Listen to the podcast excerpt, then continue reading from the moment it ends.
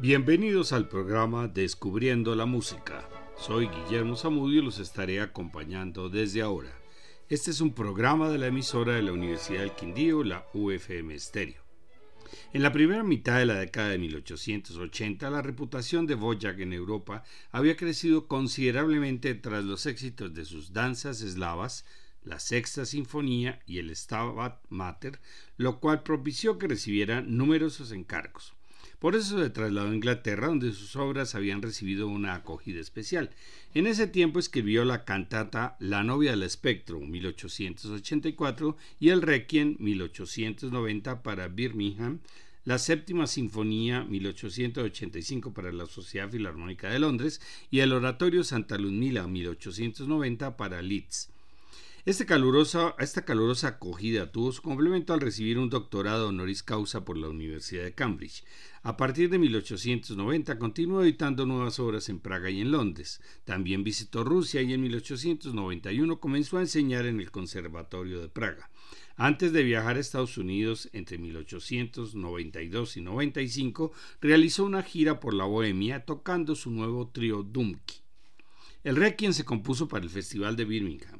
Boyack comenzó a componerlo en enero de 1890 y lo finalizó en octubre del mismo año.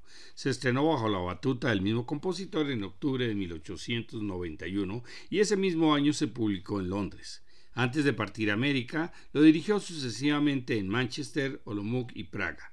En septiembre de 1892 lo dirigió con la Orquesta Sinfónica de Boston. El texto empleado es el tradicional texto litúrgico latino pero dada su extensión alrededor de 95 minutos no es adecuado para una función religiosa ni tiene un carácter conmemorativo. Más bien podría decirse que Boyack se sirve del dramatismo del texto para construir un fantuoso oratorio, esencialmente música sinfónico-coral sin un determinado valor litúrgico. Al componer una obra con el texto de la misa de Requiem en latín, Boyack siguió a algunos de sus predecesores, Mozart, Berlioz y Verdi, entre otros, y también retomó los hilos de sus obras sagradas anteriores, los oratorios Stabat Mater y el y Santa Lumila y su misa en re mayor. Se enorgullecía especialmente de esta pieza y trabajó con gran entusiasmo. El Requiem es una de las obras intelectualmente más profundas de Boyack. Está desprovisto de cualquier forma de ostentación superficial, patetismo o melancolía. Está marcado por una sensación de tristeza, pero sin matices sombríos o trágicos. El compositor no antepone la vida después de la muerte o su existencia en la tierra, está agradecido por todos los regalos que ha recibido. La contemplación de la muerte no suscita pavor, sino pena por tener que despedirse de sus allegados de la naturaleza y de su amada música. Boyack dividió el texto litúrgico en dos secciones principales. La primera imagen del juicio final consta de ocho partes de un tono sombrío predominante.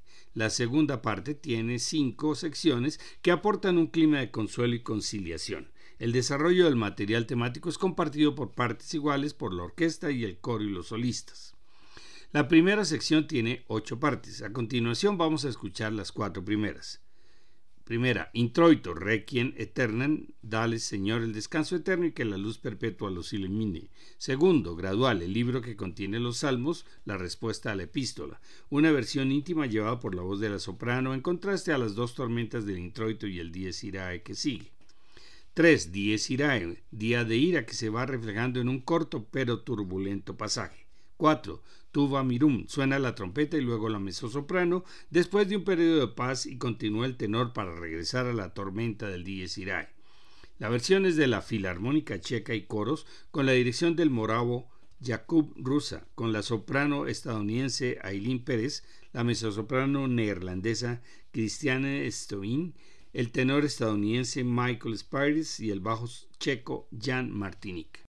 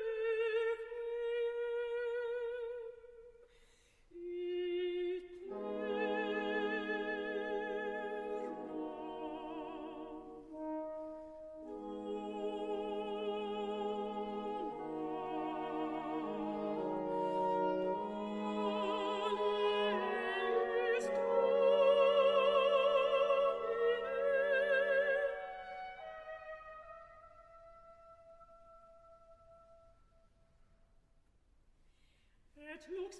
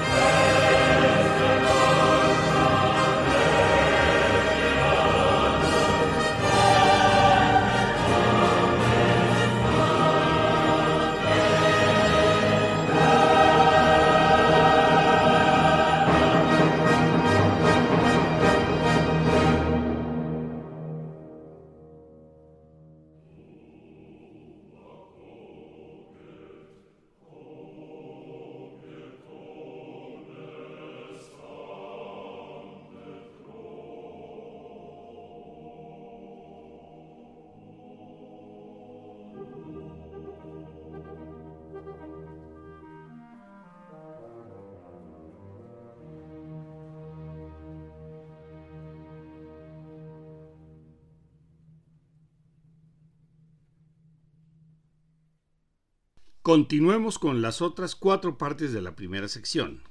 Quinto, Quid sum miser. El coro comienza un pasaje dulce al que sigue un diálogo entre la soprano y el coro masculino. Luego comienza el rex tremenda con los cuatro solistas y el coro. 6. Recordare Jesu Pie. Un hermoso pasaje de gran lirismo y protagonismo de los cuatro solistas en esta hermosa plegaria. Séptimo, Confutatis, otra tormenta coral ante el miedo al infierno y el pedido de salvación. Octava, Lacrimosa, comienza con tensión de la mano del tenor y termina en un apoteosis en el amén.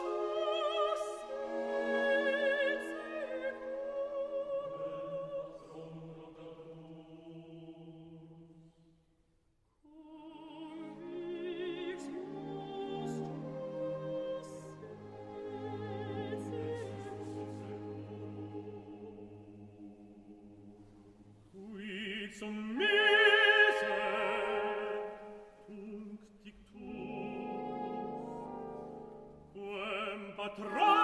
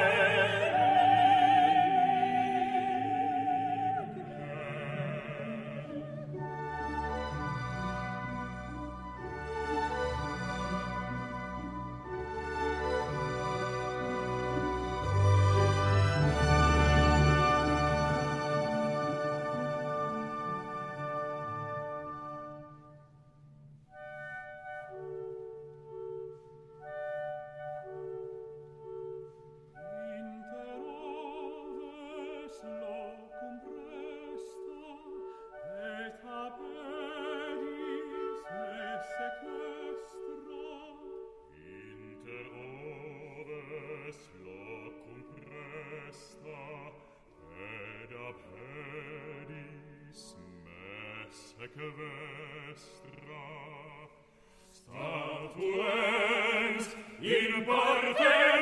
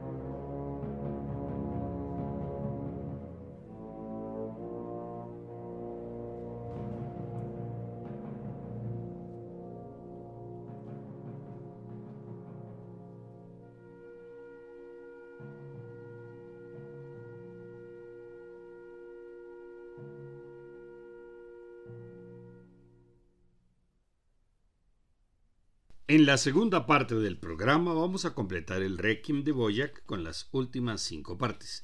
9. Domine Jesu, el suave comienzo del solista y el coro que se suma en esta plegaria para una potente sección musical que culmina en una hermosa fuga. 10. Hostias, el barítono introduce con el leitmotiv que luego toma la mezzosoprano, seguida por la soprano y después un movimiento bastante intimista, casi exclusivamente coral, y vuelve a aparecer al final la fuga del Domine Jesu. 11. Santus y Benedictus. El Santus es la declaración de la santidad de Dios. Comienza como una, una, suave pastoral para adquirir gravedad y potencia con los metales y luego la música se suaviza desde el Benedictus hasta el Osana, donde se produce un momento coral culminante. 12. Pie Jesu. Combina y parafrasea los versos finales del Dies Irae y el Años Dei. No es un movimiento original de los Requiem, pero varios compositores lo han agregado en sus obras. Es una nueva oración para invocar el amor de Cristo con los difuntos. Goya crea una hermosa coral. 13. Años Dei y Comunión. El requiem termina con un clímax, pero al final es casi etéreo. Escucharemos la misma versión que ha estado interpretando hasta el momento la Filarmónica Checa. Para completar el programa presentaremos finalmente el comienzo del Te Deum compuesto por Antonín Boyac. 1. Te Deum laudamos. 2. Tu Rex Glorie Christi. 3. Eterna Facum Santis. La versión es del mismo grupo de músicos y cantantes que participó en el Requiem. En el próximo programa vamos a presentar composiciones compositores escandinavos, el finlandés Jan Sibelius y el danés Carl Nielsen. La última semana de junio presentaremos la cuarta charla por Zoom. Esta vez será sobre cómo llegó la ópera a Colombia. El martes 27 a las 6 de la tarde y el jueves 29 a las 10 de la mañana. Les esperamos. Para mayor información, visitar la página descubriendolamusica.co. Gracias por su audiencia, buenas noches y felices sueños.